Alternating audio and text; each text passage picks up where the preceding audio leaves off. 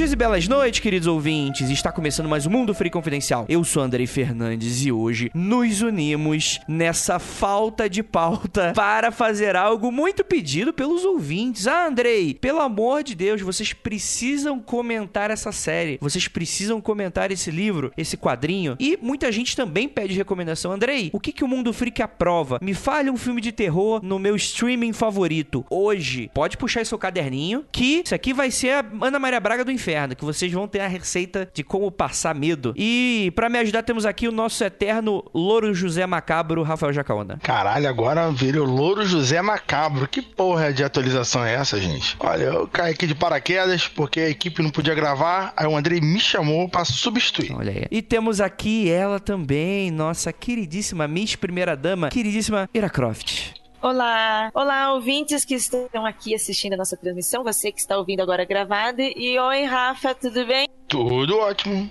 Tirando minha cara que tá doendo, tá tudo perfeito. Olha aí. O transplante de, de face foi bem sucedido. Olha e temos aqui também um convidado maravilhoso e também sinistríssimo. Vindo lá das terras, que pra gente que é podcaster, são as terras distantes e sombrias, igual do Rei Leão, que a gente não toca, que é o YouTube. Então, vindo diretamente do YouTube, Daniel do Lenda Urbana. E aí, meu velho? Olá, boa noite. Você falou de Rei Leão, eu sei todas as falas do primeiro Rei Leão. Escolha uma cena. Olha aí, eu quero que você fale quando o Simba morre. Quando o Simba morre, o Simba não morre. Quando o Mufasa morre. Ó, então tá espertinho. Então, gente, hoje nós teremos recomendações absolutamente aterradoras e a gente vai falar sobre elas logo depois dos recadinhos e a gente já volta.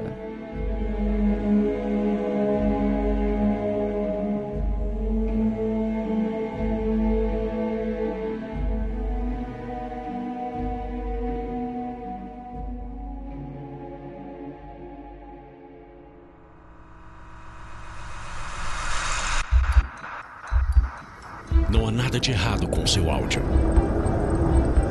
Adentramos agora através dos seus sentidos. Estamos preparando você para o que vai acontecer nos próximos minutos. Além do que conhece por tempo e espaço, o contato com algo além. Não conte para ninguém e nunca olhe para trás, pois este é Mundo Freak Confidencial.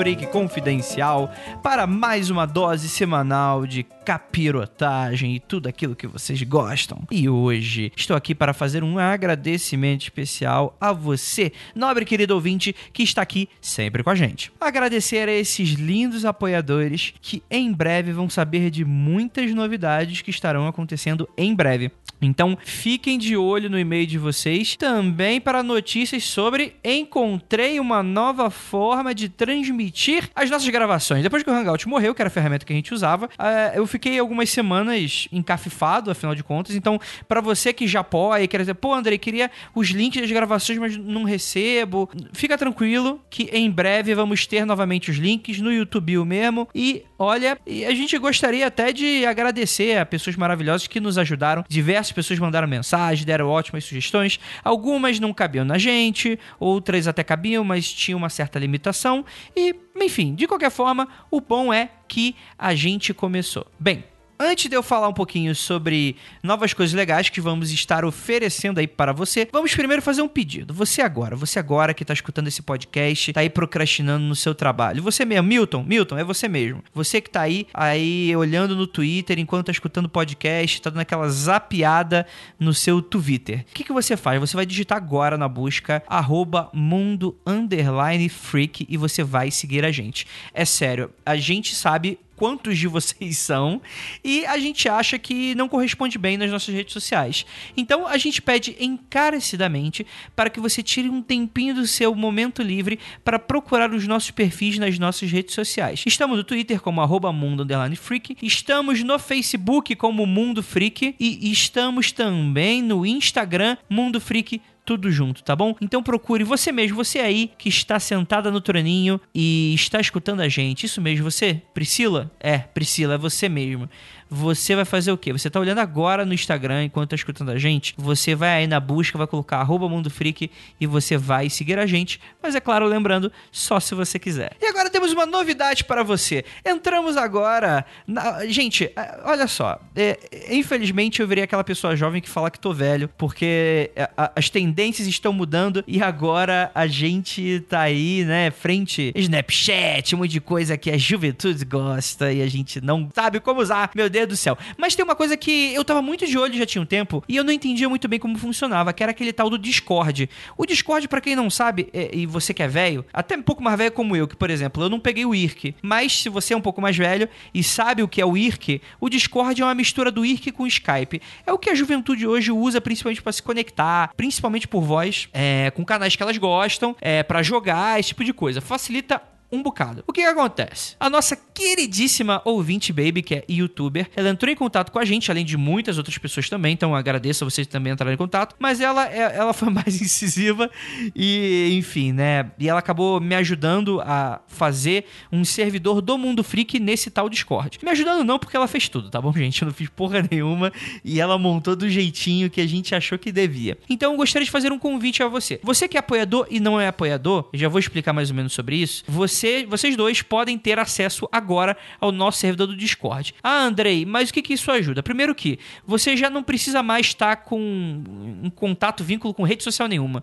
Às vezes eu, eu vejo que muita gente largou Facebook, largou Twitter. O Discord é apenas um programa que você pode acessar, tanto baixado, né, quanto também pelo próprio site. Ele funciona exatamente da mesma forma. E você entrando no link, você já tem acesso a ele. E cara, o nosso grupo no Discord é, é um servidorzão, né, na verdade ele ali tem diversas coisas para você fazer. Você vai ter ali canais de texto então você vai, por exemplo, aqui, ó, ter canais de canais de geral, tem canal para você compartilhar mídias e links, né? Vai ter uma área para apoiadores, mas em breve eu vou falar sobre isso, né? Você vai ter, enfim, um monte de coisa legal e tem os canais de voz também. Então se a galera tá escutando o Mundo Freak, eu estiver jogando, ou o que quer que seja, quiser rapidamente entrar lá, ver que tá uma galera online, quiser entrar para bater um papo sobre o podcast, sobre qualquer coisa, vida, universo tudo mais, tem lá, se você quiser, estiver jogando, tem um, um canal só para você, tem o cantinho do sacrifício que duas pessoas entram e uma sai. Cara, tem cineminha que é, é moda da juventude hoje, já que ninguém mais se encontra, tem a galera que entra no Discord para assistir filme. É isso mesmo. A galera coloca um filme para rodar ao mesmo tempo, sincroniza ali e a pessoa fica numa, numa sala de voz e fica comentando o filme que tá assistindo. Uma loucura. O que dá ideia pra gente fazer de conteúdo legal em breve no futuro pra gente. E é claro que a gente ainda tá estudando muita coisa e é claro que a gente também gostaria de entregar muita coisa para apoiadores. Mas como o Discord a gente não tem uma integração ainda com Apoia-se ou com o PicPay, a gente fica muito difícil, né? Porque afinal já temos centenas de pessoas que apoiam a gente e não dá para fazer isso tudo manualmente. Porque imagina, a pessoa acabou, é, acabou de assinar, aí depois ela cancelou. Não dá pra gente ficar toda hora fazendo isso sem ter um gasto muito grande de energia. Mas estamos estudando formas de fazer também áreas para apoiadores dentro do Discord em que a gente pode oferecer coisas ainda mais legais. Então, para você que curte essas novidades, eu vou é, dar aí o link para você, vai ficar aí no post você vai conseguir entrar aí. Aí você pode criar um nick, você pode se cadastrar e aí você vai ter lá o, o seu cantinho. E a gente vai estar tá gravando e transmitindo não através do Discord, mas estaremos nos reunindo no Discord. Vocês vão ver lá nossas carinhas ali gravando no momento e a gente vai transmitir isso pelo YouTube para os apoiadores, tá bom? Então, temos um monte de conteúdo legal, gratuito por enquanto, que a gente vai estar tá trabalhando no Discord, vai ter clube de leitura, clube do livro. A nossa querida ouvinte vai estar tá aí é, é, organizando a Baby, então vão ter votações de que livros vocês querem acompanhar capítulo a capítulo. Quem sabe eu não me junto aí para vocês, pra gente ver. E só tô aqui fazendo essa propaganda para vocês entrarem e verem como tudo funciona. Quanto mais a gente movimentar essa comunidade, mais legal vai ficar também. Então, você tem duas missões. A primeira delas é nos seguir em todas as nossas redes sociais e a outra é entrar agora no Discord e a gente bater aquele papo. Beleza? Então é isso, gente. Só gostaria de fazer esses, esses anúncios mesmo. E agora prepare seu caderninho, porque as recomendações estão chegando e tem muita coisa legal que vai deixar você aí de cabelo em pé. Então, bora lá!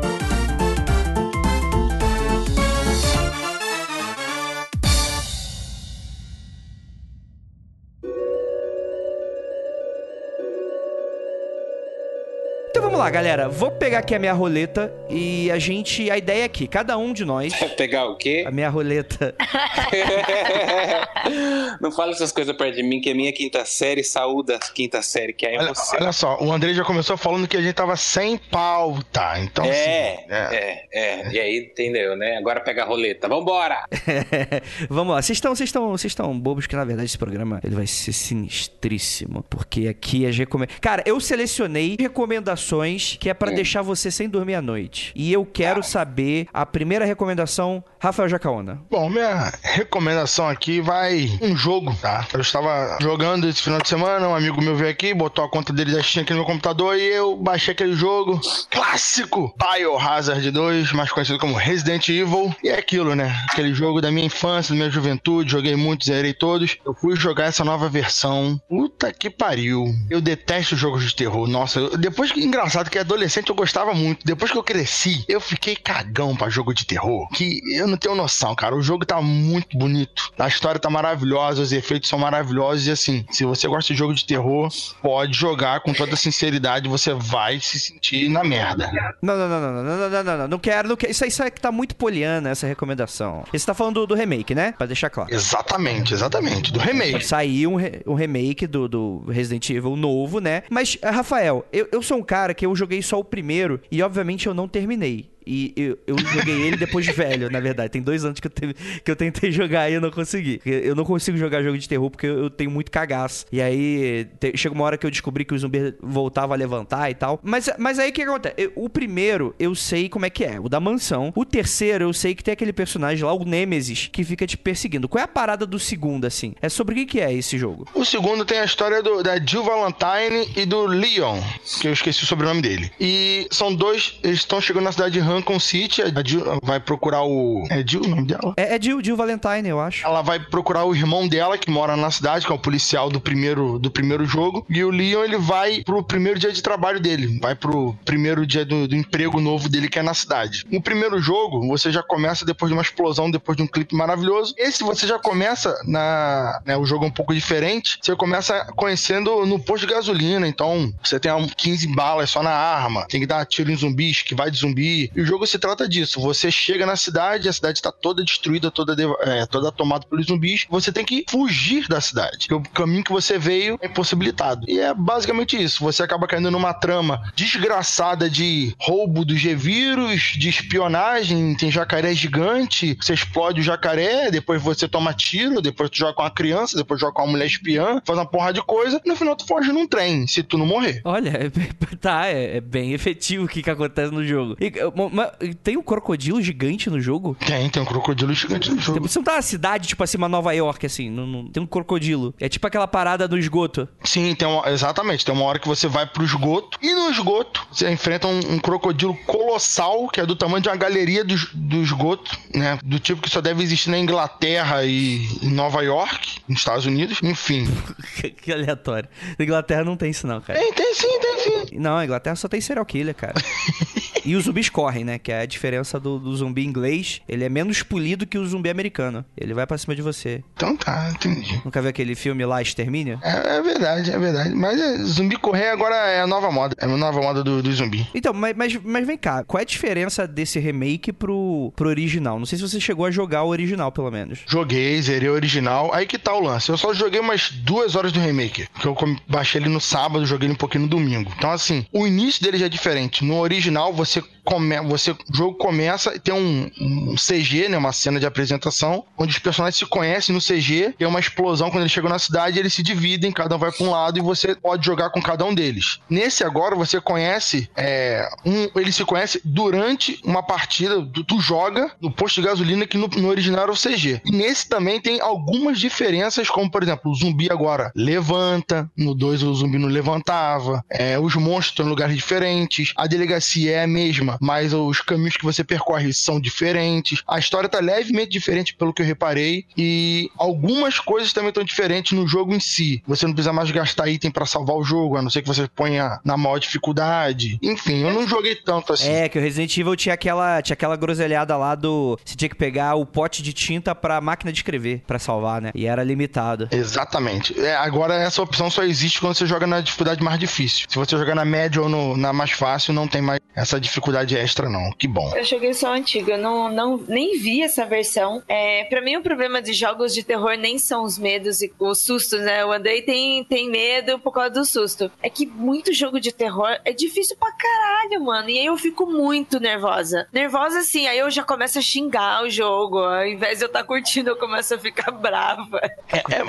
Bem por aí, pô, aquele de Riff, de Rife. Enfim, é um jogo também de terror que esse meu amigo tem. Ele baixou e falou pra eu jogar. Aí tomar no cu, tem um cara correndo com você com a serra elétrica, filha da puta do caralho, tu se caga todo de medo. Aí ele, ah, muito maneiro. Eu falei, ah, parceiro, assim, ou eu sinto medo ou eu jogo. Eu não consigo fazer as duas coisas ao mesmo tempo. O Resident é bom que você pode dar tiro no monstro, então você ainda tem uma chance de sobreviver. Esses jogos de terror que você só foge. Ah, maluco, eu já Então, tenho muito medo. eu- Esses eu que só já- fogem, então, não dá. É. Eu, não- eu não tenho tanto medo assim de Resident, porém eu gostaria de jogar essa nova versão por causa da jogabilidade, porque agora tá bem melhor do que antes. Não, os jogos antigos eram muito duros, muito engessados. É, melhorou mesmo. O jogo tá mais fluido, tá mais divertido. Tem. É aquilo, né? Nova geração. Eles conseguiram fazer um remake decente. Eles fizeram um jogo melhor em vários pontos, atualizando a jogabilidade e deixando o jogo mais palatável pra, pra nova geração. E pra quem é da antiga geração, vai achar o jogo respeitoso, vai deixar o jogo. Saber que o jogo ainda é bem interessante e vai gostar. Daniel, você costuma jogar muito videogame? Então, vocês estão falando de game aí, eu me lembro que eu joguei Resident Evil na época do PlayStation 1 ainda, adorava o jogo e tudo, mas cara, o, o que me incomodava, porque assim, eu parei de jogar videogame, na época, os últimos que eu joguei foram, vocês vão rir, Super Mario Bros, Donkey Kong e o Resident Evil, pra mim, ele era uma super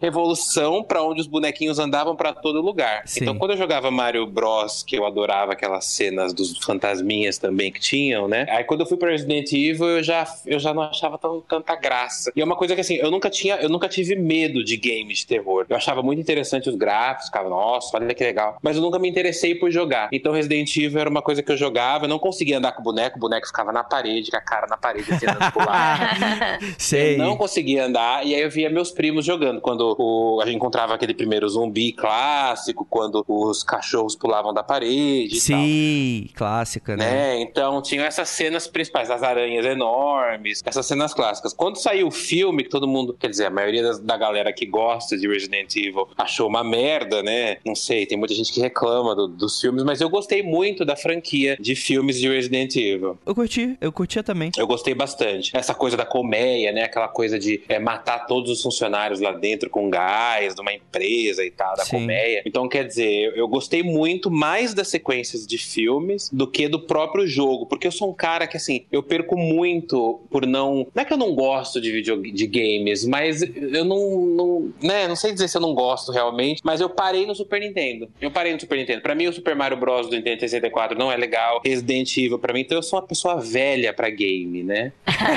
eu sou. Sim, sim, mas eu te entendo. Eu sou. Eu, eu, eu era do Donkey Kong, da, lembra dos macaquinhos? Sim, claro. Fechei os três. Eu, eu Olha. era, eu e minha- uma tia minha, que hoje já é mais de mais quarentona, a gente jogava, ela botava os filhos pra dormir, não pode fazer barulho, nós vamos jogar. E nós ficava jogando Donkey Kong, ficava jogando Super Mario Bros. Agora, quando foi pro Playstation, Nintendo 64, que veio depois, Outlast, essas coisas todas, nunca fui minha praia. Não, mas eu, eu concordo com você, assim, durante um tempo, apesar de eu ter saído, ter transcendido o Super Nintendo, mas eu, eu tive um problema muito grande na, na geração PlayStation, justamente porque. Mas no caso é porque eu tinha medo mesmo. Eu era muito cagão, você sabe que eu sou cagão até hoje, e eu não conseguia, assim, eu, não- eu tinha uma barreira muito, muito impressionante. Porque eu entro muito na parada. Falando em sabe que você é cagão, sem querer te cortar, o seu público sabe que você fez sábado aqui na minha casa? Rapaz, não fala assim, não, que eu fico envergonhado. O público sabe, Ira Croft, o que ele fez aqui Conta na minha mesmo, casa? Daniel, Será que eu conta. conto? Não sabe, Eu não peguei sabe. na roleta do Daniel. Não, não pegou. Foi embora na hora. Deu, olhou a roleta, ficou com medo e foi embora. Olhou a roleta fora. Olhou aquele tamanho todo de roleta e saiu correndo. Não, olhou aquele tamanho mínimo de roleta e falou: ah, não vale a pena.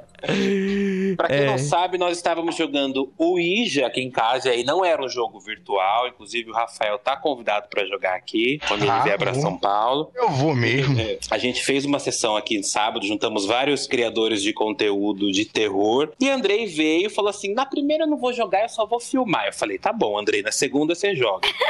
E, nós- e aí Andrei ficou pra lá, faz uma story aqui, faz uma story ali. Na hora dele jogar o que ele fez, tô com gripe, vou embora. Meu nariz tá escorrendo. E foi embora. Saiu deixou correndo, né, pizza, Dani? deixou o Ija e deixou a gente aqui, ó. Aí eu falei: Andrei, você tá com medo? Não, querido, eu estou doente, diferente. e saiu tossindo aqui da minha casa. Eu vou deixar no link dos comentários a transmissão do YouTube aí pro pessoal ver a minha vergonha. Pois é, Quer que dizer, foi vê sua vergonha. O pessoal não vai ver nada, porque você não ficou. Ah, é verdade. Não jogou o Ija, fez vários stories e tudo mais e foi embora. Mas o André foi embora e levou a ira junto com E ele. levou a Ira junto. Ai, e nem me fale. Rafael. Você não tem noção.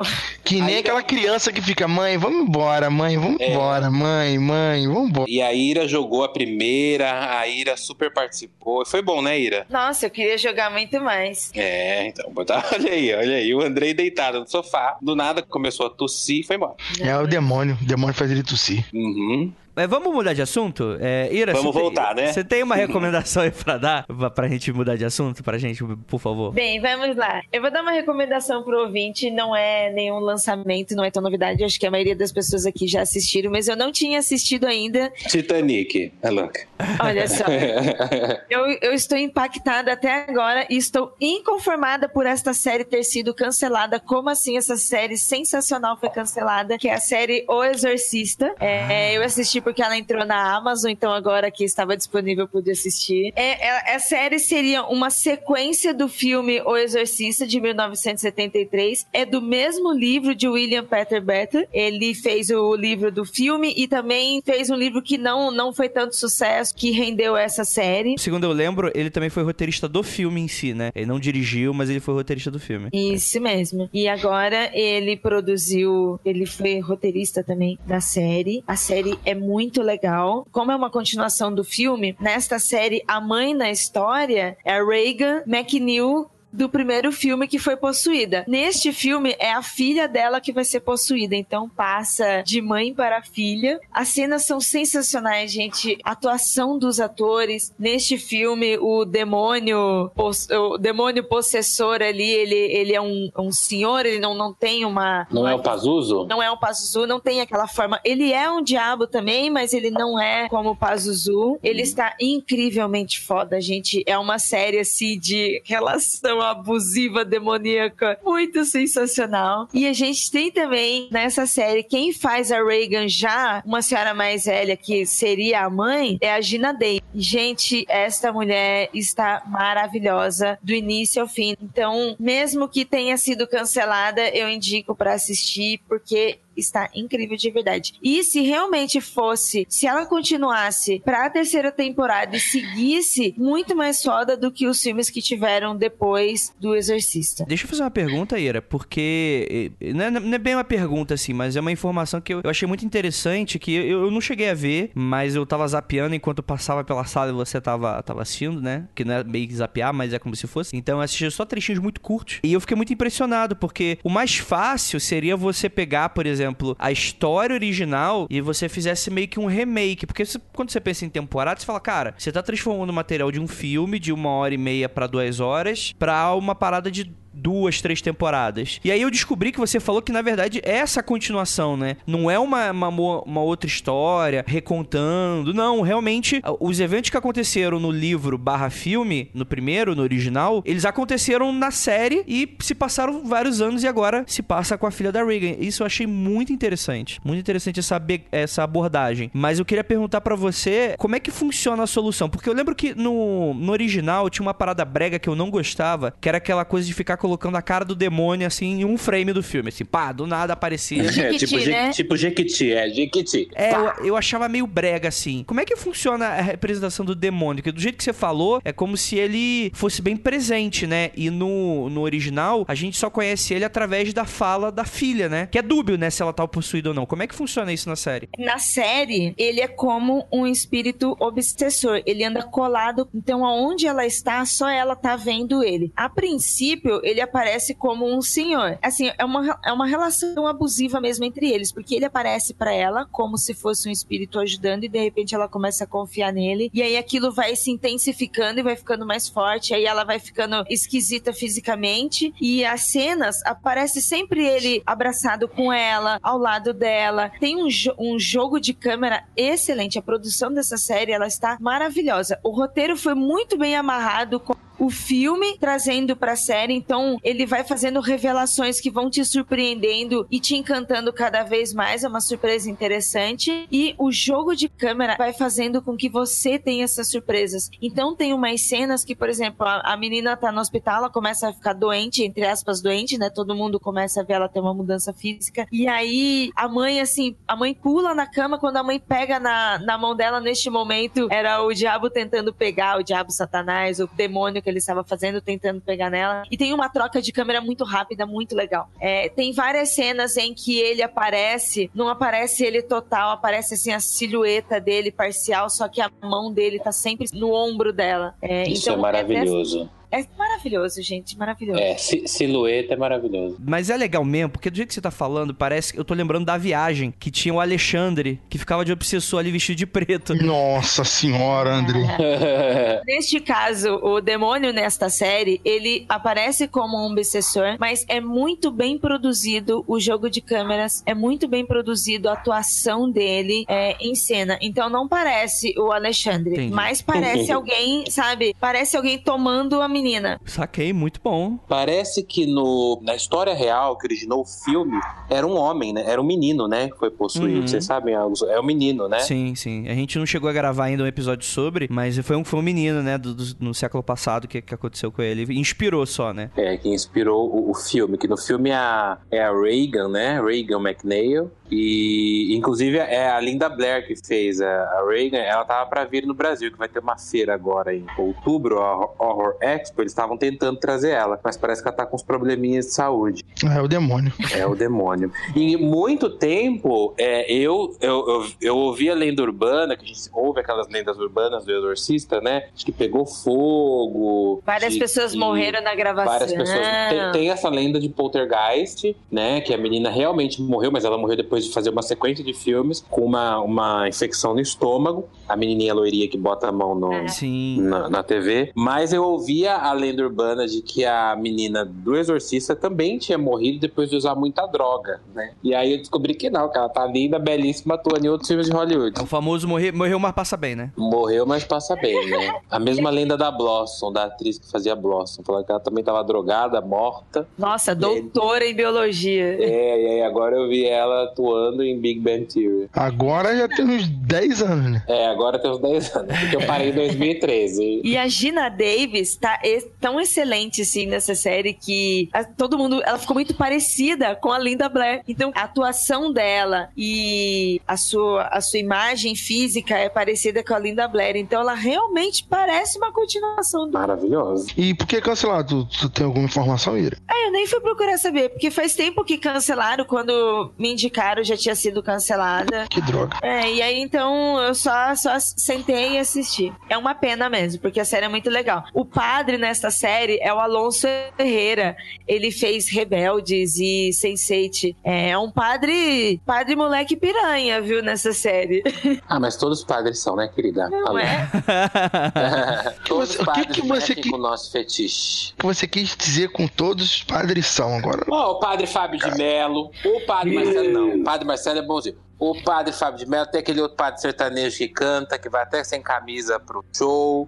É uma coisa. Ah, tá. Pensei que tava falando que os padres. Oi, são... Rafael, vamos lá, vamos lá. É, Daniel, é, próxima recomendação. Bom, ó, como eu sou de internet, né? Eu sou da internet. Eu tenho muita criação por curtas, né? Tenho muito apreço pela criação de curtas na internet. Posso indicar um canal que eu gosto muito, que me inspirou para criar o Lenda Urbana? Pode? Claro. Pode, claro. Bom, eu não sei se as pessoas já conhecem, mas é, tem um canal no YouTube chamado Creep TV, que é um canal, né, lá dos Estados Unidos, um canal norte-americano, que produzem curtas-metragens de terror pra internet e eu gosto muito, né? Eles produzem seus próprios monstros, eles têm uma coisa de produzir é, também muito gore, porque parece que os, os norte-americanos gostam muito de, de, filmes com cabeças rolando, né? Com, com faces deformada. Deformada, é isso mesmo. Então é uma é uma é um canal que me, me inspirou muito para fazer o Lenda Urbana, chama Creep C R Y P T, né? É como se fosse uma, algo meio creepy mesmo, TV. Eles têm mais de 2 milhões de inscritos no, no YouTube. E um, um, curta que eu gosto muito deles é um curta chamado Unhole, é, que é um, curta, é um curta que fala de possessão também, né? Deixa eu ver se eu, deixa eu, ver se eu acho aqui. Unhole. Fala de possessão e, fa e mostra coisas que eu gosto muito nesse universo sobrenatural. São caixões, que são velórios, né? O curta começa com um cara no velório de um padre, e aí o padre, no, no próprio velório, e ele, ele tá arrumando o, o velório do padre, assim, né? Arrumando o caixão, arrumando o corpo do padre dentro. A gente tava falando de padre agora, dentro do próprio caixão. E aí ele, o o corpo, o padre acorda, né, durante o próprio velório e começa Eita. a ir atrás desse cara. E assim, a fotografia é maravilhosa desse, desse curta, né? É... E aí ele vai descobrindo que o padre era um padre exorcista, né? Não, não, vou dar nenhum spoiler, mas ele era um padre exorcista e aí ele, ele morreu por conta de um exorcismo que ele estava fazendo. E aí, assim, ele, esse padre volta de uma maneira absurda e começa. E eles fizeram esse, esse curta dentro de um quartinho, assim, sabe? E o padre, e eles, o padre começa a buscar o cara e atrás do cara e eles conseguem construir uma narrativa enorme, maravilhosa, dentro de um, de um quarto onde o padre estava sendo velado, né? Então é, é, uma das. É uma das.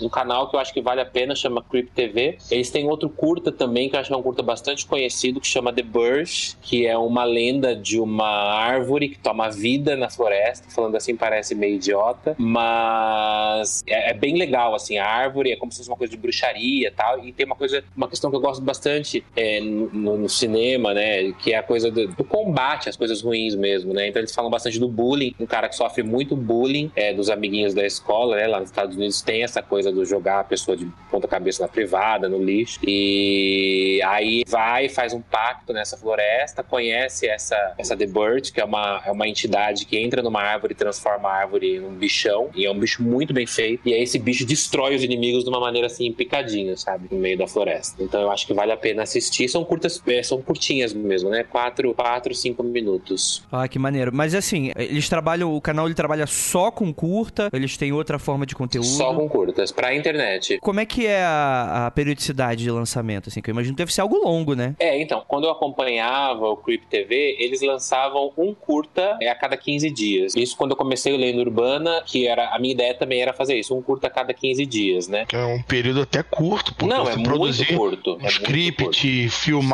fazer Sim, edição é, é parabéns. muito curto, é muito curto. E a qualidade deles é uma qualidade é, assim estupenda, né? É maravilhoso. Então você vai olhar os, os, os curtas deles, assim, não, não tem uma, uma correção de cor que deixa, deixa a desejar, sabe? Não tem uma, uma cena que você fala, nossa, olha, parece que foi, foi gravada com pressa. Não, é tudo muito bem feito. E agora eles também estão fazendo uma, uma série de animação, né? Então é, é são desenhos, né? São cartoons, e aí eles animam esses cartoons. Tem um que eu gosto muito que chama Baby Spider, que conta a história de um artista que ele desenhava algumas coisas, digamos assim, sobrenaturais, e aí a, a, os desenhos dele vão tomando vida e se tornam contra ele, assim. É tudo feito em cartoon. Então é, é, é bem interessante, assim, é, é a minha inspiração grande, né, na internet. Embora eu não goste muito do gore, do sangue jorrando na tela, gosto mais do sobrenatural, mas o Creep TV sabe sabe fazer muito bem feito essa parte do gore. Legal, muito, muito maneiro, cara. Tô muito interessado. Acho que eu vou, vou assinar porque. Vale muito a pena. E Dani, além, além dos vídeos que você produz, dos curtas que você produzia, agora você tá para retornar.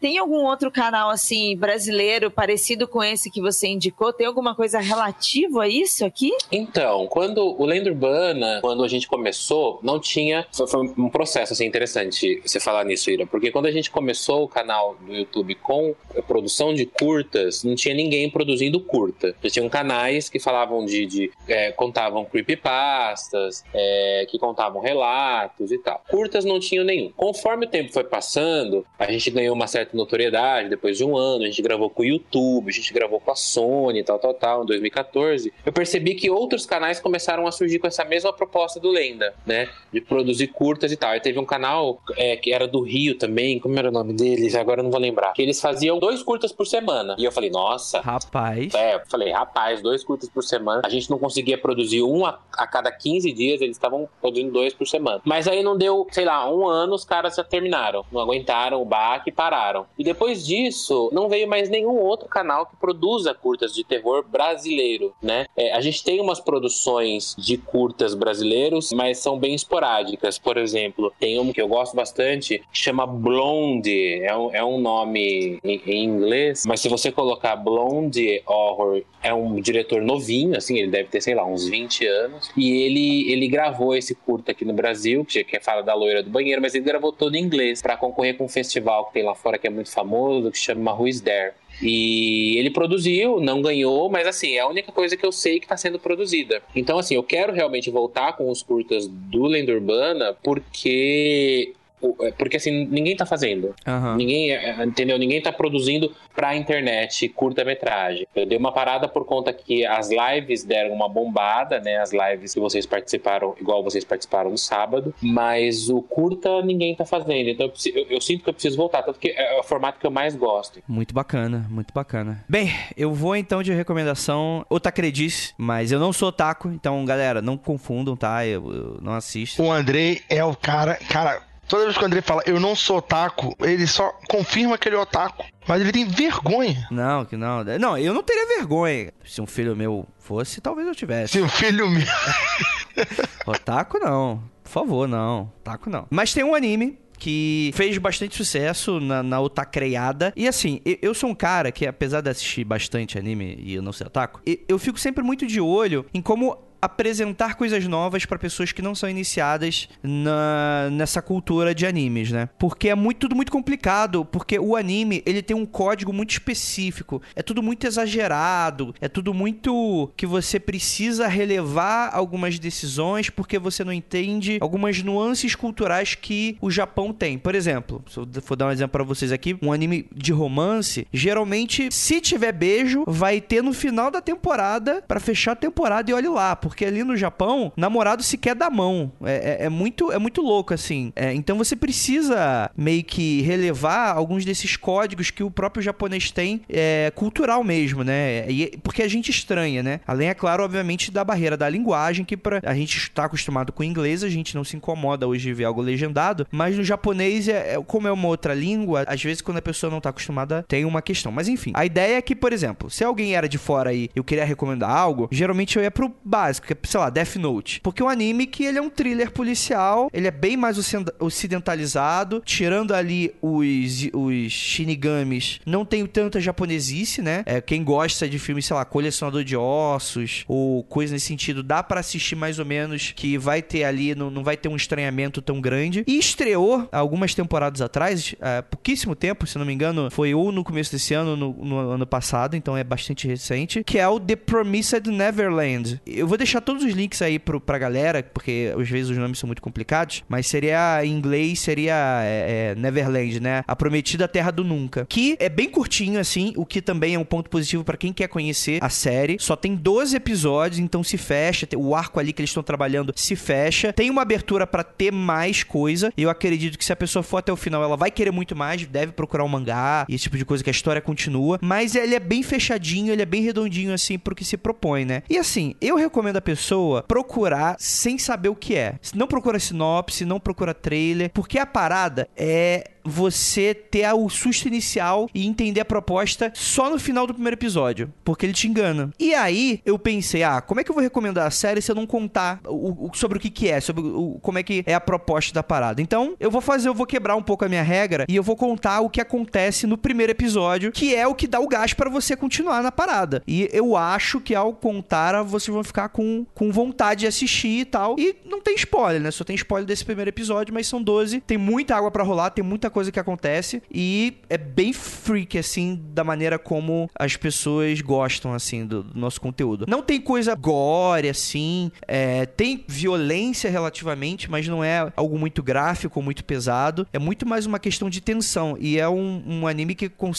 a direção consegue trabalhar muito bem a tensão. E eu vou dizer exatamente o que, que é. Vamos lá. A história começa num orfanato, longe de tudo, não tem nada. É um grande campo com uma casa no meio do nada. Aí você pensa, beleza, ok. E ao que dá a entender, parece algo meio começo do século XX, bem aquela coisa de não sabe se tem eletricidade, porque tem muita é, lamparina, né? Muita lâmpada de óleo, e, enfim, as pessoas estão sempre com roupas clássicas, né? Aí você tem nesse orfanato, você tem várias crianças de várias idades, todas elas uniformizadas, com uma roupinha branquinha, e você tem uma única personagem adulta que é a mãe. E essa mãe, ela, ela se veste como maid, né? Como, como aquela coisa meio, meio vitoriano, né? Com, com um vestidão preto. E ela toma conta das crianças e é super respeitada pela molecada. E são todas as idades. Aí você vai, durante esse primeiro episódio, você vai descobrindo a vida dessas crianças, como é que funciona lá, né? Que todo mundo se gosta. Meio que um paraíso na Terra mesmo, né? As maiores crianças, que são as coprotagonistas da série, elas têm pela faixa dos 10 a 11 anos. E é um trio de personagens. E eles são os mais velhos da turma toda, né? Dos órfãos, né? E eles são meio que, apesar de ter a figura da mãe ali, eles têm muito essa figura paternal e maternal, né? Você tem a, o personagem com cabelo branquinho, ele, ele toma bastante cuidado com as crianças. A Ruivinha, ela também tem muito desse instinto materna, maternal de cuidar daquelas crianças. E elas brincam o dia inteiro, é, e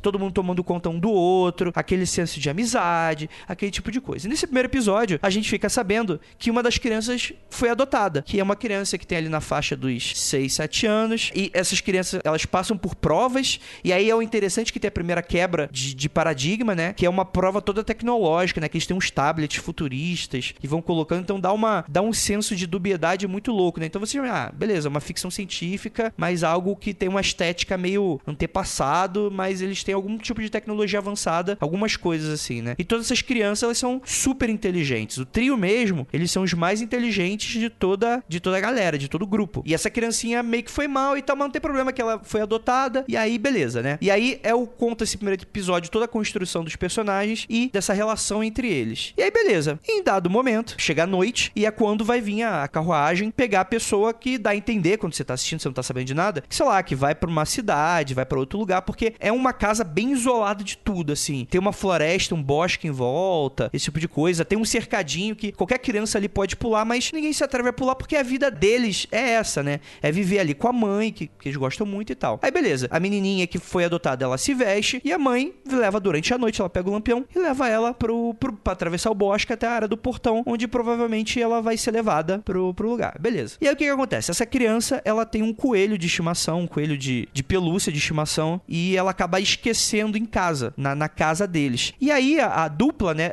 É um trio, mas tem um garotinho de cabelo escuro que ele é meio isoladão, que ele é meio. ele fica só de olho. Mas quem vai lá ajudar a devolver o coelho é a ruiva e o garotinho de cabelo branco. E os dois vão lá. Fala, pô, esqueceu, ela não pode, porque cada criança ela tem algo, um item especial, e aquele item não podia ficar para trás. E eles correm no meio da noite para alcançar. E aí o que acontece? Eles chegam no portão e não tem ninguém. Tem a carruagem ali, que é meio que uma, uma, uma carroça, algo nesse sentido assim. E não tem ninguém, aí eles ficam procurando, eles chamam as pessoas. Dá pra ver que ali é um lugar onde tem uma, uma cabine meio que de guardinha, né? Talvez para não deixar nenhuma criança passar. Mas eles não veem ninguém. Mas é um lugar ali que é o lugar, é o único ponto que você pode ir pro mundo exterior, é aquele portão. E aí, em dado momento, eles procurando a criança, o garotinho de cabelo branco olha para dentro da carroça na parte de trás. E aí ele vê que a garotinha tá morta. Ela ela tá é uma cena um pouco chocante assim, porque são bem crianças assim, e ela tá muito Caraca, eu acho isso muito spoiler ainda, cara. Sim, então, mas pra, pra contar Caraca. Então, eu vou contar o episódio inteiro, porque senão vai ficar só um orfanato e aí? E aí o que, que vai acontecer? E aí eh, eles acham essa menina morta e eles ficam chocados assim com a parada. E é aí que surge o plot twist desse primeiro episódio, que aparecem demônios, tipo, criaturas criaturas bestiais, gigantescas, todas muito grotescas, assim, um com uma máscara e um, um olho central, o outro é, é bem fortão, parece um, um, gorila, só que todos, todos lembram muito pouco algo, algo mundano, assim. São todos muito feios, assim. E aí ele descobre que, na verdade, eles estão em uma fazenda. Aquilo ali não era um orfanato. Eles estão sendo criados para que os cérebros deles sejam arrancados porque eles são, o que dá a entender, vendidos ou, ou vão para outro lugar, né? Então eles são produtos. E aí você toma para si que, dado momento, a série toda eles têm um código, como se fosse um código de barra no, no, em dada parte do corpo. E aí você descobre toda essa realidade que eles estão vivendo. E a série toda, a proposta da série, é, na verdade, esse trio que é super inteligente bolando algum plano para fugir com todas as crianças antes que chegue no dia da próxima adoção. Que eles descobrem que, aspas, né, não é uma adoção de verdade, que eles estão sendo levados para serem mortos e serem consumidos por esses monstros e que a mãe está no conluio, ela sabe o que tá acontecendo e ela tá lá, conversa com os monstros e tal. E é, dá a entender que ela percebe alguma coisa ali que talvez alguém tenha testemunhado aquilo que estava acontecendo. E o episódio, o primeiro episódio termina assim, e durante os próximos 12 episódios é bem dinâmico assim as coisas que vão acontecendo. É bem ágil e, e cara, é muito legal porque apesar deles serem crianças super inteligentes, eles ainda são crianças, eles têm a limitação do corpo deles, né? Eles não têm força para lutar contra a mãe, né? Eles não têm muita, muitas opções. E aí vai ser a série toda eles bolando esse plano de como fazer, de como fazer essa fuga, né? Então, na verdade, é como se fosse uma série de fuga de prisão, no qual é um orfanato, né? E é isso, cara. É, é uma série muito boa, que ele tem uma direção incrível, assim, consegue deixar atenção. A todo momento parece que tem alguém observando, quando as crianças estão bolando o plano, assim, aí a câmera vai pro ladinho, assim, como se tivesse alguém atrás do arbusto observando. E não nesse pode ter, pode não ter, e aí é o que acontece. Se eu falar mais, estraga, assim, porque, cara, são vários plot twists e pessoas que eles achavam que, que eles conheciam, não conheciam direito, e aí a série vai se desenvolvendo dessa maneira. É um anime que te faz sentir experiência, meu, se te faz é, sentir tudo aquilo que eles estão mostrando ali. Essa série, esse anime é muito foda. Eu, eu tô aqui achando maravilhoso. Quantos episódios você disse? Doze. Excelente. É o número que eu gosto, que é o número do mesmo quantidade de episódios que tem One Punch Man, então tá aprovado. É, então, hoje em dia eles não estão mais fazendo essas séries super longas, né? Que, tipo Dragon Ball, One Piece, que era toda semana, o ano inteiro, né? E só parava naquele, na Golden Week, né? Que é o feriadão que eles têm lá no, no, no começo do ano. Muito bom. Vou, eu vou procurar. Vou Inclusive a Tabata, minha esposa, que é viciada em anime. Pô, vou falar pra ela esse anime aí, ela vai querer assistir. Apesar que ela não gosta muito de terror, não. Ela é meio cagona. Então provavelmente ela vai ficar querendo assistir, mas não vai querer ver. Então, isso, isso é legal, sabe por quê? Porque, tipo assim, não é uma série que, por exemplo, tipo assim, terror no sentido. Ele tá toda hora te dando susto. Não é sobre isso, na verdade, né? Mas é uma série que ela sabe criar tensão. Ela sabe criar o, aqueles momentos hum. em que, caraca, será que elas vão ser pegas? E é claro, tem bastante suspense sobrenatural, né? Porque afinal de contas, você tá morando com o inimigo, né? E, e tem aquelas coisas também, por exemplo, tem um filme que saiu recentemente. Eu vou esqueci agora o nome do filme, que é um filme que é um grupo de bandidos, bandidinhos assim de bairro, que invadem a casa de um veterano de guerra americano que é cego. Um homem, um homem na escuridão. O porra, cara, aquilo ali é um filme de monstro. Não tem nada sobrenatural no filme. Cara, é excelente. Eu vi esse filme tem, tem uma semana. Então, não tem nada de, de sobrenatural no filme, cara, mas é um filme de monstro. É um filme que os bandidos vão lá e eles se fodem de verde e amarelo, né, cara? Que o cara, ele é muito psicopata, só que ele tá cego, então tem muito essa dubiedade. Pô, o cara é meio frágil, ele tá ali numa posição, tipo as crianças, né? Elas estão numa posição ali, ou a própria mãe. É uma frente a várias crianças. Só que tem vários empecilhos que impedem que eles simplesmente saiam. Hoje o André veio virado no spoiler. Não, porra. Tá contando tudo.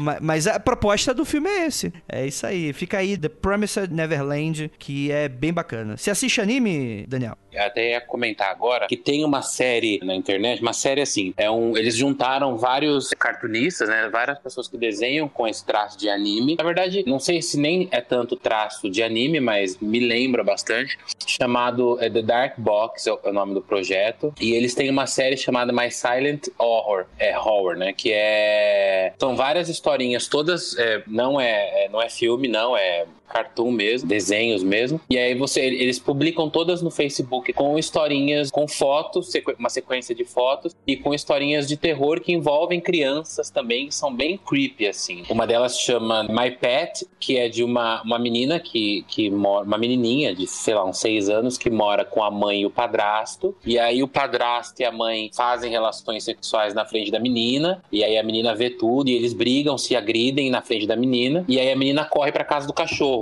né? Já que o, o, o Andrei deu algum spoiler, eu vou dar um spoiler também. Aí ela entra na casa do cachorro e, e todo dia chora com o cachorro. E um dia o cachorro entra e mata toda a família. Eita! É, mas ele mata com, com requintes de crueldade. Aí você descobre que não é um cachorro, é o irmão da menina que se vestia de cachorro porque ele preferia ficar vestido de cachorro dentro da casa, da casinha, para não ver as brigas. E aí depois ele mata todo mundo, corta a cabeça dos dois, e aí o último quadrinho é a cabeça do da mãe e do padrasto dentro de um, de um cesto de lixo. Então é bem creepy, chama Dark Box, e tem essa, esses traços de mangá também, sabe? Uhum. Eu tô vendo aqui, eu coloquei, tá, cara, tá no Tapas, né, que é uma plataforma de quadrinho. Isso, isso. Muito bom. Se você colocar no Facebook, você pode procurar facebook.com mais Silent Horror, é, Horror, né? E aí é que eu sempre tenho pro problema com a pronúncia em inglês. E aí você vê lá que tem várias, várias historinhas e assim, bomba muito. É muito bonito, assim, o, o a, a, história, né? Então tem várias historinhas sobrenaturais e bem creeps que eu gosto bastante. Nossa, que loucura. É... Não, tô vendo aqui, cara, é muito. Às vezes tem até uma pegada meio de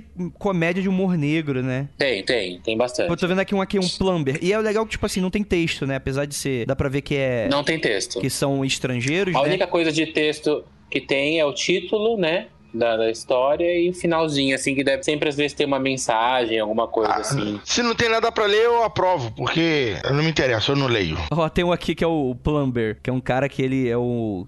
que O nome, né, é o encanador, né? Ele chega para consertar alguma coisa, aí ele vê uma parada bem em filme pornô, né? Aparece uma mulher super bonita e começa, sei lá, aí eles transam, né? Alguma coisinha assim, e ela tá super na dele, e aí o cara já sai todo envergonhado, e aí tem um quadro que é a mulher e o cara que é o dono da casa casa, né? Tipo, marido e mulher. E aí o cara fica muito desconcertado, ele sai correndo, ele passa pelo marido, e quando ele tá passando pelo marido, ele vê uma foto de. Uma foto. Que isso é muito comum no Japão. Que é, sabe aquela foto pra antepassado, pra pessoa que morreu? Aquela foto com a faixinha preta. E aí ele vê que a mulher, na verdade, era um fantasma. cara. É a pessoa que tá lá. É super curtinho. Então, então curti, curti. Eu vou, vou colocar aqui na minha, na minha lista aqui. É bem legal, é bem legal. Tem várias, assim, e, e eles estavam fazendo até um projeto de catarse para pegar uma grana para continuar. Eu não sei se o projeto continua, mas sempre assim surge pessoas indicando, falando para eu postar e tal. Mas é muito bem feito. Sim, nossa, muito legal.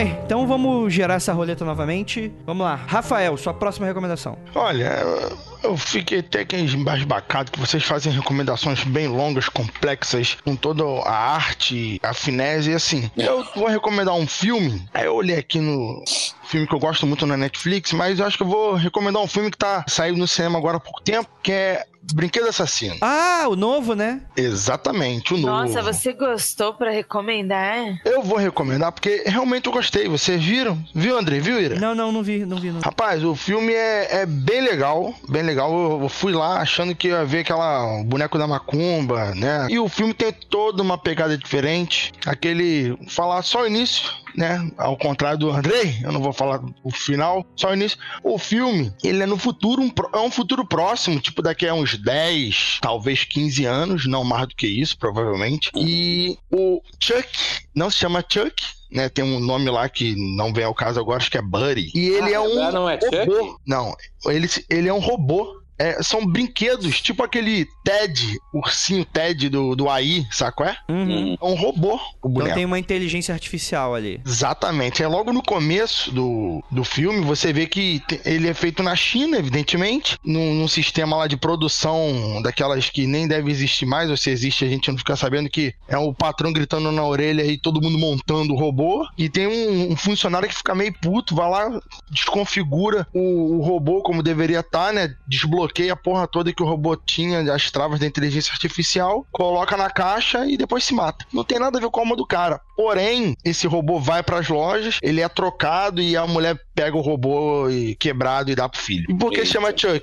Porque a, cria- a criança coloca o nome no robô, o nome que quiser, entendeu? Aí ele se chama Chuck porque ele mesmo se chamou Chuck. Aí a criança falou: "Ó, o seu nome é fulano de tal. Ele, não, eu sou o Chuck. Ele Ah, quis ser ele Chuck se auto-intitula. se intitula Chuck e assim, a pegada é muito assustadora também, por quê? Porque ele usa uma tecnologia tipo, imagina uma empresa tipo o iPhone ou Xiaomi, que tem uma Hum. porrada de produtos na sua casa, que tem a lâmpada daquela marca, a televisão daquela marca, tudo daquela marca. Sim, aquela, aquele conceito de smart house, né? Da casa inteligente. Isso, e- e o Chuck, ele controla tudo. Ele, ele, tá- ele é uma central multimídia. Caralho, que foda esse conceito, cara. Ele controla o Uber. O Uber é um carro autônomo, não tem ninguém dirigindo, evidentemente, é autônomo, enfim. Então ele chama carro pra você, você pede, a criança pede as coisas e o robô faz tudo. Ele usa aquele um dedinho lá, é, ET, o extraterrestre, brilha, ele usa tudo como, como controle remoto. Então é um conceito bem interessante. Como ele é um robô sem travas, com defeito, ele faz o capeta. Ele tenta ajudar a criança e da ajuda vira uma obsessão.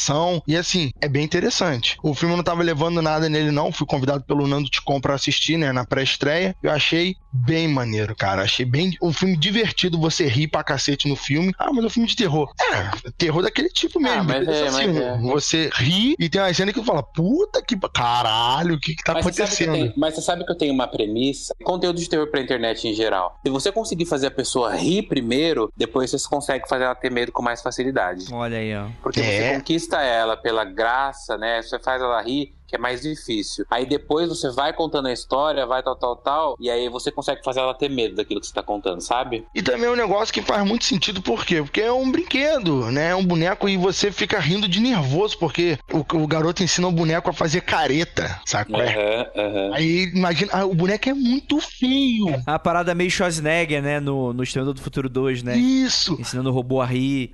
Exato. E o boneco é muito feio. O tipo de boneco que tu olha e fala assim: aí, na moral, eu jamais daria meu filho. Aí tu lembra do filme da Annabelle, que a boneca é feia pra caralho. Aí tu fala: nossa, É. tem gente que tem Tô mal. com ela aqui em casa. Misericórdia. Tá aqui na Então, minha assim, frente. Tu olha e fala, cara, ninguém, ninguém daria um boneco feio desse aí. O boneco rindo é horrível, tu ri de nervoso. E assim, É. é. bem maneiro. A história tá atualizada, é uma história que mudou um pouco. Não se fala data no filme, mas pela tecnologia é apresentada nitidamente é daqui a uns 5 a 10 anos. E assim, bem interessante, vale a pena. Agora, se já não tiver no cinema, vale a pena fazer o serviço do, do Torrent aí, que tu vai gostar bastante. Cara, eu tava meio reticente com esse filme porque, assim, eu não sou nem muito fã desse filme, não, sabe? Esses clássicos de terror dos anos 80, eu acho meio sacal, assim. Eu também. O Chuck eu ainda tinha, ainda tinha alguma coisa, porque eu- quando eu era moleque eu cheguei a ver a noiva de Chuck. Eu acho que eu tinha gostado, assim, mas eu nunca fui muito fissurado. Mas eu fiquei sabendo de uma polêmica que o criador do Chuck não foi chamado pra fazer esse filme, né? Nossa. É, ele não gostou, inclusive. É, então. E aí, mais um ponto positivo é que eu sei que quem dubla o Chuck é- agora é o Mark Hamill, né? É o, é o Luke Skywalker. Que pra quem não sabe, ele tem uma carreira muito sólida e muito legal de dublagem, né? Ele fez o Coringa de todos os desenhos animados e dos jogos. Nossa. O Coringa do, do Arkham City, Arkham Knight, é o Mark Hamill que dubla, né? E, porra, que, pra quem jogou esses jogos, ouviu os desenhos, é uma dublagem incrível. É muito boa. Então eu sei que ele, que ele manda bem, né? Então eu fiquei super curioso pra ver esse filme. E agora eu fiquei mais, né, cara? Porque eu achei esse conceito muito legal. O Brinquedo Assassino eu gostei muito do primeiro e do segundo. Os outros, né? Noiva de Shake eu nem cheguei a ver, porque os anteriores eu já não tinha gostado e tal. Eu também não vi.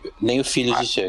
Muito menos. Mas assim, é, essa nova pegada dispensa o sobrenatural. Não é sobrenatural, é um robô maluco, entendeu? Então, assim, provavelmente o autor original ele é precio- preciosista e não queria aceitar, provavelmente, a onda de deixar o sobrenatural de lado. E isso deve ser difícil pro, pro cara que é autor original e tal, deve ter aquela, aquele carinho especial pelo óbvio. Provavelmente o cara vai falar que não gostou por causa disso. Mas o filme é, é legal, não é um filmaço, mas é um filme bom de terror, melhor do que uma média aí interessante. Vale a pena sim. É, eu, a Annabelle hoje em dia ela já é total sobrenatural, mas ela não, não se mexe, não fala igual o Chuck. Mas eu, eu gosto mais dessa pegada. Mas eu lembro que Chuck, na minha época, era o meu pavor. Cara, é, é um filme que tu vai assistindo e a criança ela vê que o robô tá maluco e tu sabe o que é criança, né? Criança é um bicho ruim.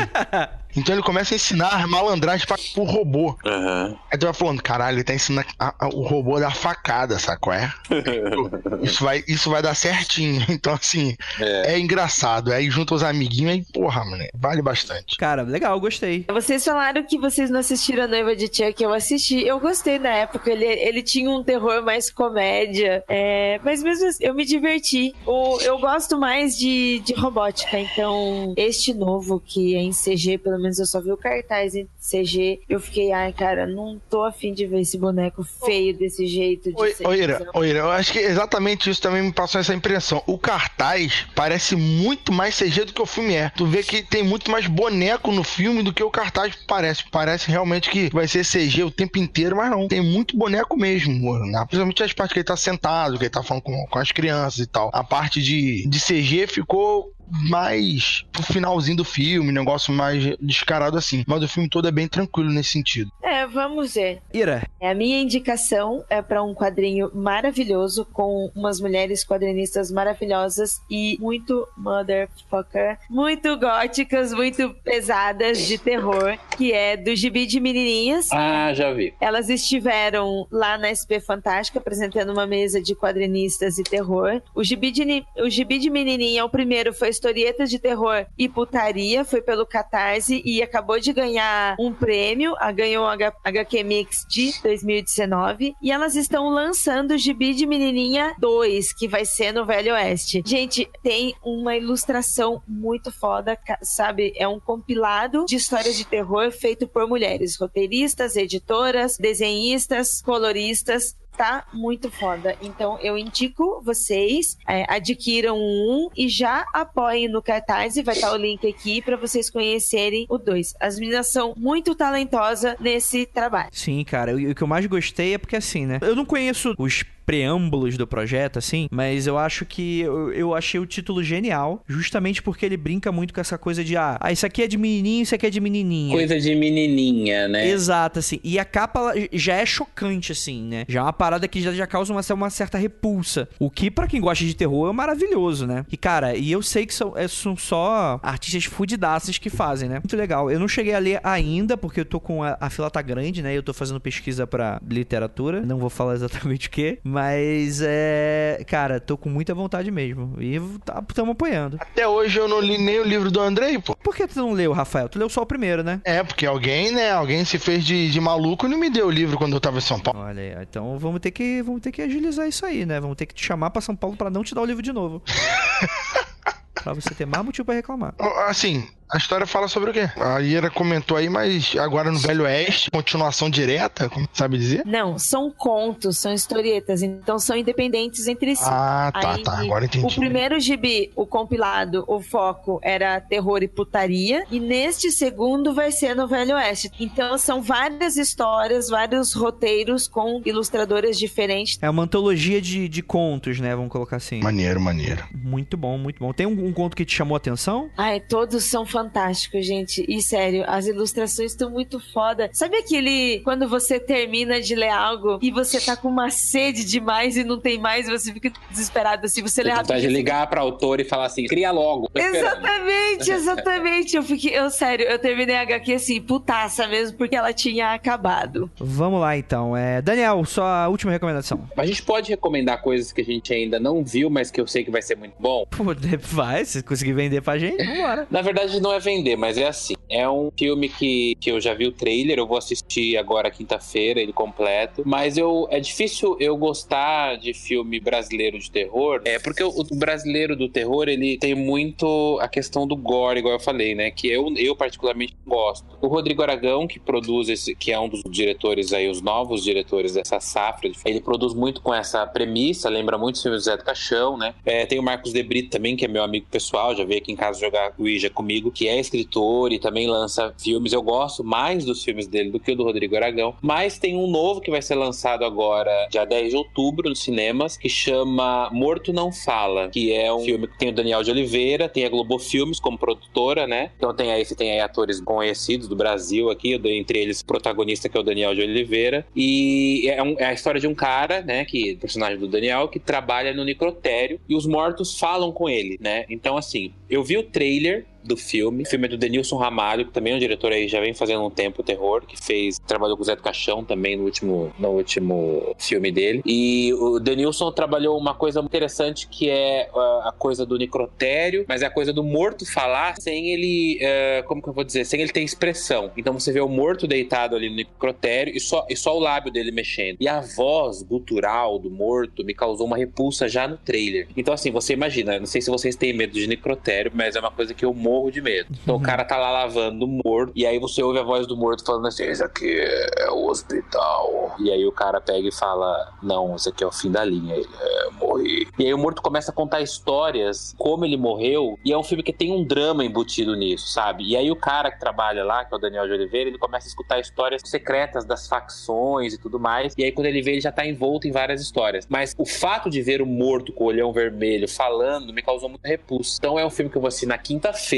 O trailer eu, eu indico para vocês como o filme ainda não, não, estreou, já estreou lá fora, mas como ainda não estreou aqui no Brasil, vai estrear dia 10. Engraçado, né? O filme brasileiro estreou primeiro lá fora. Eu, eu recomendo para as pessoas procurarem esse trailer para ver, porque eu acho que é uma boa pedida. Depois a gente pode voltar para falar se é bom mesmo, mas é uma boa pedida. É um filme brasileiro, totalmente nacional de terror chamado Morto Não Fala que é do Denilson Ramalho. Assistam o trailer. Não é merchan porque eu também não assisti ainda. Porra, mas eu tô muito louco para ver também. Acho que talvez quinta. Vamos ver, né? Vamos ver. Mas é legal, cara. Porra, filme de gênero no Brasil é coisa rara, né? É. E é uma coisa que, assim, me chamou muito a atenção. Eu espero que não leve pro lado policial, que não leve. É, teve um filme que chamava. Como é que era? Acho que era o Pacto. Tinha Leandra Leal. Era, assim, a história inteira foi maravilhosa mas o final cagou tudo. Eu percebo que os diretores brasileiros parece que eles têm um medo de jogar a culpa de tudo que tá acontecendo no filme pro sobrenatural, que é o que é, que é, o que é legal.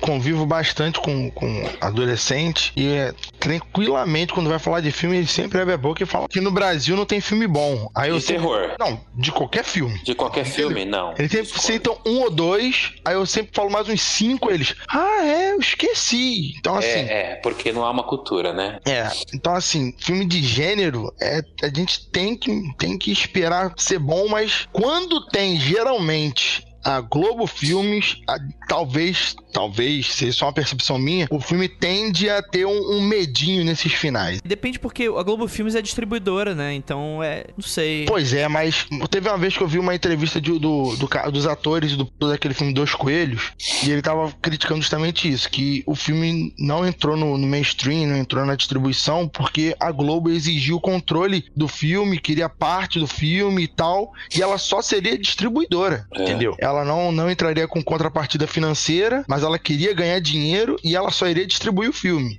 Né, e ia fazer a propaganda e tal. Então, assim, apesar dela ser só distribuidora, pelo que eu soube desse da época do filme Dois Coelhos, já tem bem uns 5, 6 anos, pelo menos, uhum. era, ela, ela costuma, né, ter uma parte do controle, costuma pedir parte do controle. Então a gente tem que ir com o um pezinho atrás. Porém, contudo, a gente tem que assistir para ver se realmente é bom, né? Porque é, é porque é, eu tô até apostando um pouco tanto pelo trailer que eu vi, mas o Denilson Ramalho, ele já é um diretor de terror desde sempre. Não é aquele cara que faz que assim, você, ah, eu conheço um diretor que vai, vai ser ótimo nesse filme. Por exemplo, quando pegaram para dirigir a Annabelle 1, pegaram um diretor X. Tudo bem, o cara já fez outras coisas, mas de terror não era o cara. Aí pro Annabelle 2 pegaram o, Sandenberg, que era um cara que fazia curtas de terror, que fez lights out dentro do seu apartamento, né? Que viralizou na internet, tal, tal, tal, e aí deu muito certo. Sim, todo mundo fala super bem do Annabelle 2, o que é surpreendente, né? Não, Annabelle 2 é assim, ele, ele resgatou, para mim foi, foi em Annabelle 2 que a Annabelle ganhou o status de nova boneca do horror. O Annabelle Porque 2 é aquele da fazenda, não é? É aquele do, é, do casarão, que as meninas Esse, vão pra freira. Eu Caraca, eu, eu não assisti esse filme, ele é tão bom. Ele é muito Sim, bom. Ele, Ira, ele é muito bom. Ele tem tantos detalhes ricos e ele tem algumas, até algumas referências dos curtas do Sandenberg, né? É, que ele traz é, referências explícitas dos curtas que ele fazia no canal dele. Ele trouxe pro filme de Annabelle 2. O James Wan deu essa abertura para ele. E o cara arrebentou. Tanto que. É, eu pensei que ele ia dirigir o Annabelle 3, mas não dirigiu. O Annabelle 2 ele tem uma coisa que eu gosto muito de filme de terror, que nem sempre acontece, geralmente não acontece, é de dia a merda acontece também. De dia a assim, merda acontece. Igual esse então, novo que tá, que tá parece que no cinema, que é o Midsommar, né? Sim. Também tá nessa tenho, premissa aí. Tem uma conhecida que já viu esse filme aí. Ela, ela já me fez a crítica no particular. É o Mas mesmo tô- diretor de Hereditário que eu gostei bastante também. Eu tô no hype, gente. Eu caí no hype Gostou de- quem gostou de Hereditário deve gostar desse aí. Como eu não gostei Eu de gostei. Hereditário, eu não vou gostar. Eu gostei. Pra mim, Hereditário, eu fiquei com vontade de ser satanista quando eu saí do cinema. eu vou falar só que ocorreu uma injustiça aqui nessa recomendação do Daniel, porque ah, porque é difícil ter filme de gênero bom do Brasil. Mas tem um filme de terror muito bom, que é, como é que é? O Fantasma Atrapalhão. É muito bom. Fica aqui a recomendação. Simão Fantasma Atrapalhão. Sabe qual filme de terror que. Sabe qual filme brasileiro que não é de terror, mas eu gosto muito? Hum. Que tem umas pegadas de terror absurdas, que eu cheguei a ficar meio, nossa, que maravilhoso. Abriu Despedaçado, já assistiu? Não, não. Abriu Despedaçado. É que muito bom. Não, ele não é de terror. Ele é. Um filme é um drama, né? Que tem o. É quando o Rodrigo Santoro é um drama, assim. É, é, um- é um drama maravilhoso, só que assim, tem uma, tem uma parte, eu assisti no meu no mestrado, que eu parei no comecinho, ele, tem umas cenas, tem uma, uma família que parece que eles guardam uma camisa ensanguentada de um dos caras, e eles falam que quando aquele sangue coagular na camisa, eles levantam a camisa no alto, assim, uma família toda dos anos, é, do século XIX, aquelas rouponas, a casa é muito Que rolê do É, Kleber isso aí. é, e aí eles aí e, meu, é maravilhoso. assim. Tem umas cenas, é, tem um cara que é cego, que o anfitrião da família é cego, o patriarca da família é cego. Ele não vê, ele tem que ficar tocando o rosto das pessoas pra ver quem que é. Nossa, é assim, tem uma, eu falei, cara, que macabro é esse filme. E ele é todo um drama. E ele é drama, drama, drama. Então eu acho que assim, eu acho que é o que eu falei, as pessoas têm todas as referências fotográficas de, de, de, de, né, de cenário, de atuação pra fazer um belo filme de terror. Mas parece que o sobrenatural ainda não pega aqui no Brasil, sabe? Uhum. As pessoas têm medo. Mas eu posso falar uma ideia que eu tenho, rapidinho? Por favor. De sobrenatural? Vocês vão ser processados por isso. Mas eu acho que a gente deveria fazer filmes com tragédias brasileiras de terror. Ah, com toda certeza. Eleições 2018. Tá aí o filme pronto. Também. essa- Não, mas nem precisa fazer, já tá pronto o filme. Mas vamos fazer o filme da Richthofen agora, né? Ah, sim, sim, sim. Vamos fazer um filme da Richthofen. É, mas depois eu conto essa ideia pra vocês, porque eu fiquei com medo de levar processo. É melhor não. não, depois você conta. Mas... Depois eu conto, eu inbox. conto no inbox. É, porque senão vai levar processo, porque é uma história que comoveu o Brasil inteiro, mas ela daria pra dar um filme de terror absurdo. Olha aí, ó, rapaz. Eu ia fazer uma piada agora muito imprópria também, então vamos deixar pro inbox também. Mas é muito forte, porque se eu falar qual que é o crime, vocês vão falar assim, ai, não pode. Talvez um dos problemas, assim, do, do nosso Brasil, a gente vai elogiar, por exemplo, os americanos, os ingleses, filmes e tal, e eles são um povo que costumam fazer bastante filmes com as próprias tragédias. É, porque, ó, por exemplo, fica- o horror em fica- MTV foi isso, né? A gente até fica magoado, talvez, ou fica chateado que alguns filmes vão puxar muito sardinha pro lado dele, mas, porra, o filme eles estão fazendo. É. É, pra eles. É, A o horror em MTV foi isso, foi um massacre nos anos 70, Sim. né? Um cara matou a família inteira e se entregou. E aí usaram falando que a casa é assombrada. E quer dizer, até hoje as pessoas visitam a casa de MTV porque virou um, né? Virou um circo, né? As Aham. pessoas querem ir pra. Eu quero ir pra lá. Eu, quando for pra Nova York, vou visitar essa vila de MTV pra tirar uma foto na frente dessa casa. Vou ser preso por invasão. Então, aí aqui no Brasil, aqui, é, fazer um filme sobre, sobre isso, porra, nossa, ia ter É. gente reclamando nas internet, É, no é, jornal. é, não, É, porque- aqui a gente fica muito, muito sensível sobre Porque isso, desse- já vai falar da, da caso- família e Então, tal. desse então, caso é. que eu falei, desse caso que eu falei que daria um belo filme, fizeram uma peça de teatro em São Paulo. E aí eles usaram uma boneca sem cabeça para essa peça. E aí uma das pessoas envolvidas no caso real processou a peça e a peça foi cancelada com o teatro cheio. Então no dia da estreia a peça foi cancelada e eles tiveram que pagar uma multa de 25 mil reais. Nossa senhora. É, porque é uma pessoa envolvida no caso e a justiça entendeu que a pessoa envolvida no caso tinha razão e foram condenados. Então, quer dizer, se eu, se eu falo, se eu levo pra frente essa ideia, mas que daria, daria. Depois eu conto em box. Minha última recomendação. Eu tava em dúvida, mas. Eu, eu tô aqui pra chocar hoje. Então, você vai abrir agora o Xvideos. Não, brincadeira. e vai digitar sexo com árvores.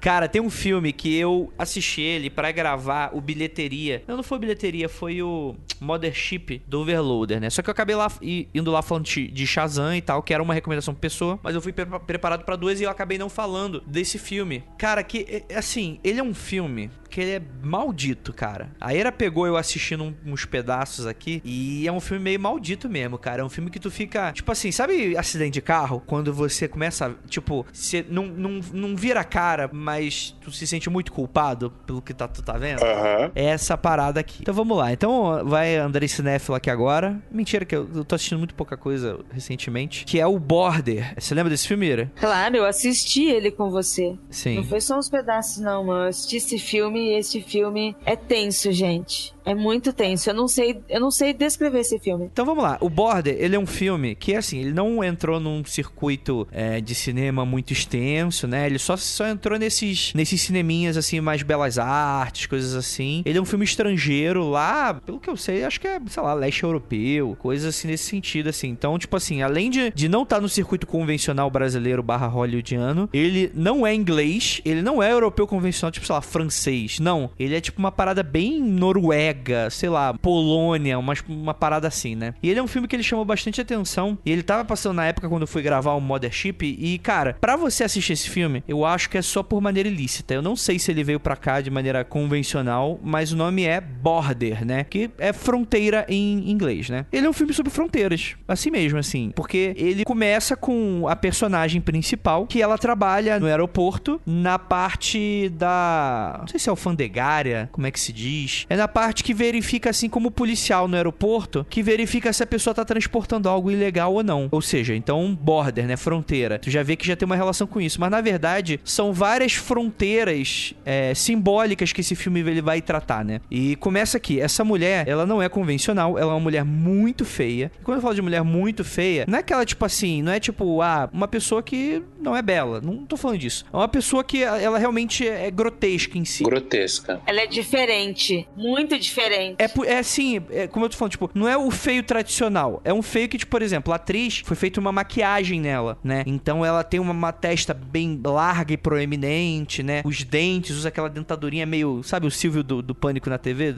É, é, é uma parada bem assim, só que é tipo assim, é bem feito, não é uma parada zoada, né? Então dá pra ver que, assim, é, é- você vai acompanhando essa pessoa. E assim, incomoda. Não vou te falar que não. Acompanhar esse protagonismo incomoda, assim. E a ideia do filme é que tá rolando uma parada que é que essa mulher, ela tem uma habilidade especial, que você demora muito tempo pra entender o que que é. Que ela tem o faro, ela tem um faro quase mágico, que é, ela sabe exatamente quando a pessoa tá carregando algo que ela não devia. Carregando como? Tipo, cara, por exemplo, Tráfico. um cara que tá Ah, tráfico. tem um limite de, é, de tráfico mesmo, tipo, sei lá. Mas não precisa necessariamente de droga, sei lá. É coisa muito específica, por isso que eu falei que é quase mágico. Sei lá, tem um limite de você só pode levar 10 litros de um país pro outro de bebida alcoólica. E o cara tá levando 12. Pelo faro, ela sabe que tá, tem alguma coisa errada. Tem uma parada, por exemplo, que é logo no comecinho do filme, é algo que vai se desenvolvendo. Não- não- isso não tem exatamente tanta relação com, com a história do filme. Isso vai só... É uma bordinha ali. Que é, por exemplo, quando ela pega um cara, que o cara tem algo no cartão SD dele. E, cara, como é que ela fez isso com o faro? Tipo, é algo... É um arquivo digital dentro do cartão SD do cara que chega lá e leva, leva a crer e tal. E aí ela descobre um esquema que tá rolando ali, que eu não vou falar exatamente sobre o que, que é, mas que é interessante aí, que depois envolve polícia, envolve delegacia, esse tipo de coisa. Mas o legal é que, em dado momento, chega um cara, também vindo de outro país, ele tá chegando no aeroporto, e ela sente algo, algo errado nele também. Só que isso que é interessante, o cara é tão feio quanto ela. E aí começa uma relação muito esquisita, que aí leva pro... Cara, e- e é muito interessante porque, diferente do The Promised Neverland, que eu contei o primeiro episódio inteiro, você saber do primeiro episódio, não, tipo, a série não, não vai se basear nisso, né? Então não tem tanta importância assim. Mas aqui, se eu te contar sobre o que, é o filme, eu acho que estraga um pouco, porque o legal é você ir construindo até chegar no momento derradeiro, no final, que tu descobre, né? Que é um filme que ele trata sobre fronteiras e sobre folclore. Eu não vou falar se tem coisa sobrenatural ou não no filme, mas é algo que você que vai ver o filme vai se questionar muito. Ele é um filme que ele é feito pra te constranger, é um filme que ele é feito pra te chocar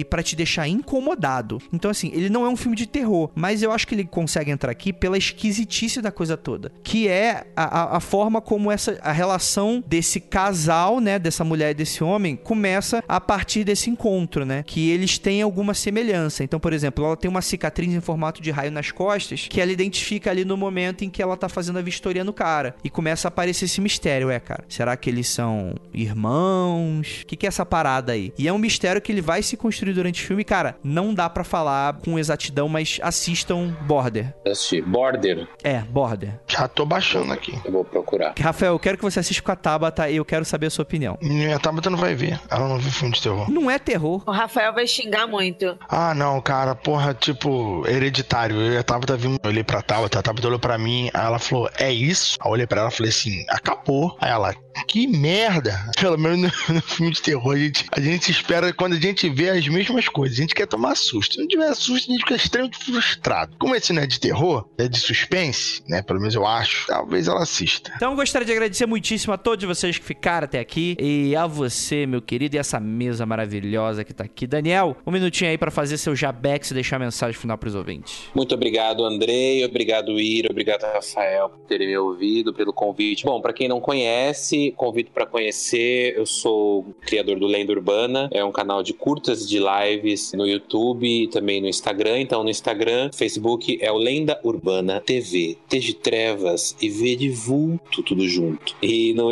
no YouTube é Lenda Urbana Brasil. Nós estamos passando por uma reformulação. Lenda Urbana vai ganhar um novo nome daqui pra frente, a partir de Eita. 31 de outubro, é. Nós vamos mudar o nome, vamos mudar a configuração, mas o projeto. Configuração não, né? Só vai mudar o nome, mas o projeto continua o mesmo. Lenda Urbana TV, T de Trevas e V de Vulto no Instagram e no Face. Belezinha, é isso aí. E grande abraço a todos, espero que vocês curtam essas recomendações. Eu quero a opinião de vocês quando vocês assistirem. E lembrar a todos que não olhem para trás.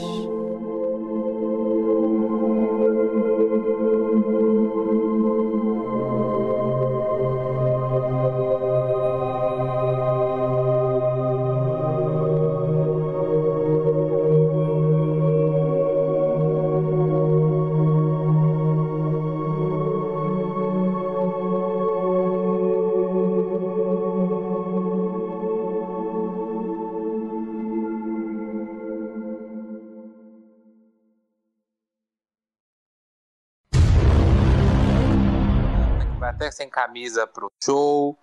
É uma coisa. Ah, tá. Pensei que tava falando que os padres. Oi, são- Rafael, vamos lá, vamos lá. É, Ei. Daniel, é, próxima recomendação. Eu já, já fiquei com seminarista, sabia? Aqueles- Próximo Mundo Freak a gente Meu fala sobre isso. já, já fiquei, já fiquei sabendo de coisas horríveis que aconteceram. Horríveis não, horríveis pra igreja, né? Mas que aconteciam dentro do, seli- do Não, seminário. Aí, aí eu, o Andrei fala, Rafael, aí o convidado, o Andrei deixa falar e depois só edita. Olha só Ele, isso. dê- é, ele corta eu depois, né? Deixa ele. Não conheço meu povo. mundofreak.com.br